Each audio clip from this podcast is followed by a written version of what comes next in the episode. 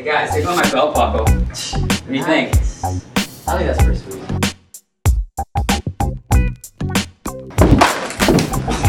Watch where you're falling, man.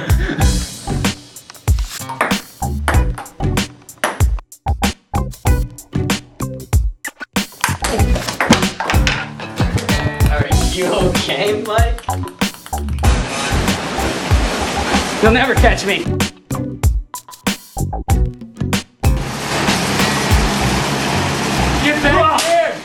Oh my goodness, Mike, what just happened? I'm from Ireland.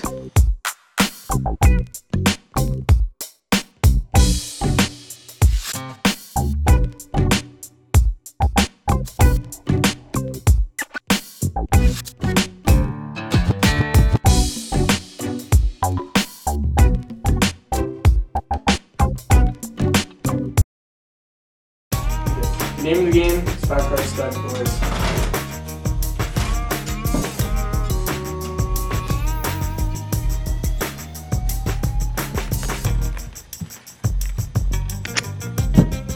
I only got five cards. oh. It's five card.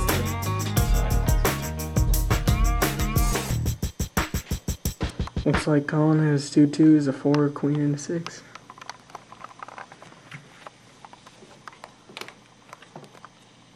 How many are you gonna turn in, Colin?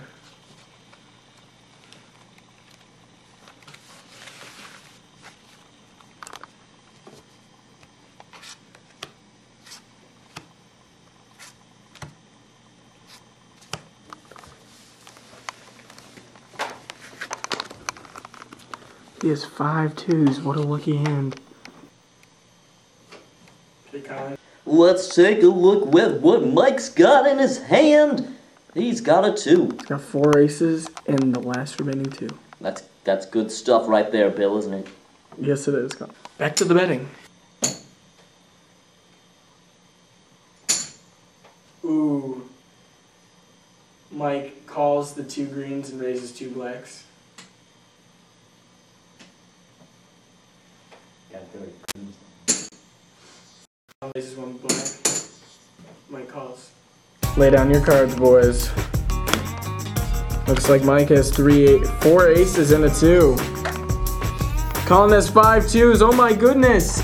That is a first in the history of poker. Oh my goodness. Good job, Colin. Colin takes the chips. Oh my gosh. Mike has a gun. Mike has a gun. Oh no, oh no. World Series of Poker will be right back after these messages. Hello. Patrick, go to bed. The World Series of Poker is back after those messages. Sorry about that, folks. Colin took the chips. Mike is currently gone. To relieve some stress, going on a quick walk there, Mike. How you feeling now? You did not actually see what you thought you saw, folks. There was a bit I, of a I don't know. problem. I don't know what went on. I, I guess I wasn't staying focused, mentally focused. Things just got a little too crazy, Mike. Yes, uh, I need. I need. I need to take. Yeah, maybe you need to take something. Yeah. Well, well, you know what? Yeah. What? You gotta take something. Okay, and back to poker. Aerial view of the chips brought to you by Goodyear. This is Colin McNally's chip count. Oh my goodness. Let's pan over to Mike Wetterhead's chip count. Things are looking bleak. Let's see if we can get things together. Only if I paid attention in math class. Hey, laddie! I'm here to help you out. I'm from Ireland. Um, I'm your conscience. I'm. I'm right here. Right. Right here. Correct. Yeah. Okay. Hi. Uh, looks like you need some help here, laddie. Uh, yes, I do. Eat this. I'm gonna teach you some math. Let's go.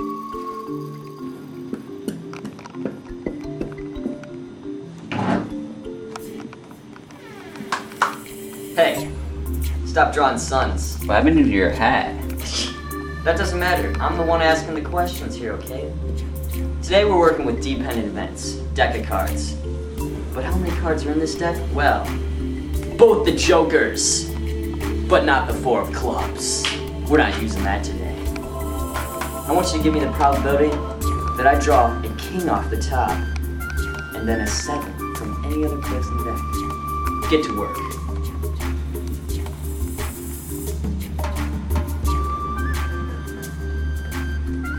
Concentrate. it might be a king, it might be a seven, or it might can't be the four of clubs. No calculators. Hey, no calculators. We do our fractions in our heads. Having trouble concentrating. Resist.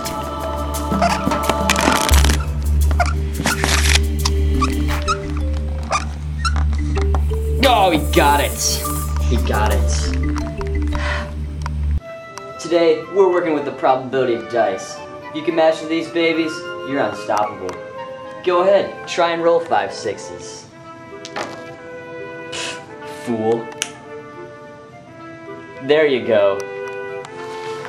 Five sixes. The probability of that? Well, uh, well, uh, that's a really small number.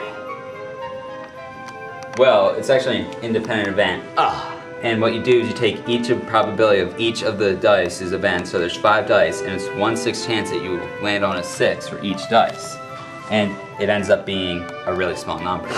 See, I was One right. point two eight six zero zero eight two three times ten to the negative fourth. Good Ten to the negative fourth. That's good work, Mike. Really good work.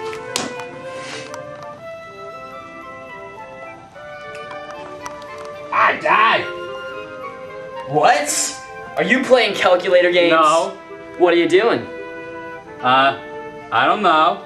What are you doing? I'm figuring out the probability. Well, we don't use calculators for that. Get back to work, buddy. Here's a chalkboard thing. So the probability of a royal flush, well, it's so extreme that I can't even talk about it in an Irish accent. There's a 4 out of 52 chance that you get the first card to start out the royal flush. Then every other card after that has to match the suit of the first card. And that means that it's a 1 out of 51 chance, a 1 out of 50 chance, a 1 out of 49 chance, and a 1 out of 48 chance. This is because each time there's a deck, there's a card missing from the deck. And so there's a decreased number that you can choose from. When you multiply these probabilities together, you get the probability of the entire royal flush. That's the probability. That's a pretty small number. Good luck trying to get one of those.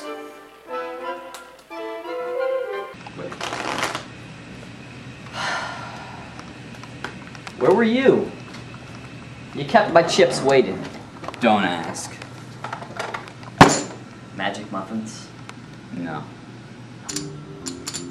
Hey man, how's it going? Thanks for all the help. Hey, no problem. Hey, got you this deck, but um, take the Joker's hat. Anyway, it's yours to keep. And uh, looks like you're running low on the chip count here. But uh, you get a bit too low, you can bet some guy's land. You know, I'll tell you. But uh, Okay. Oh, this is taking too long, ladies. five to the each of you.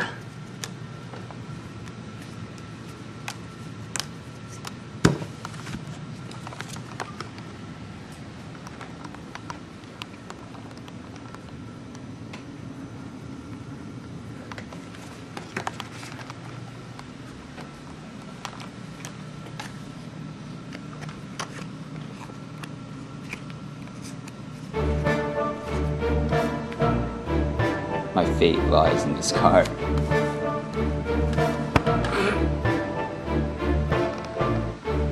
think I got you a bit beat on chips, cause I'm all. Well, I'm all in too. And thanks to thanks to Jobo, I'm betting his land. What? Where'd you get 71 acres? Jobo. You gotta be kidding me. He's like the richest kid in Ireland. With knowledge. Vitamins and minerals. Oh, oh, okay. Alright, yeah, we got this. Hey, let's see the cards. Beat that. It's a pretty good hand. What? 10, Jack.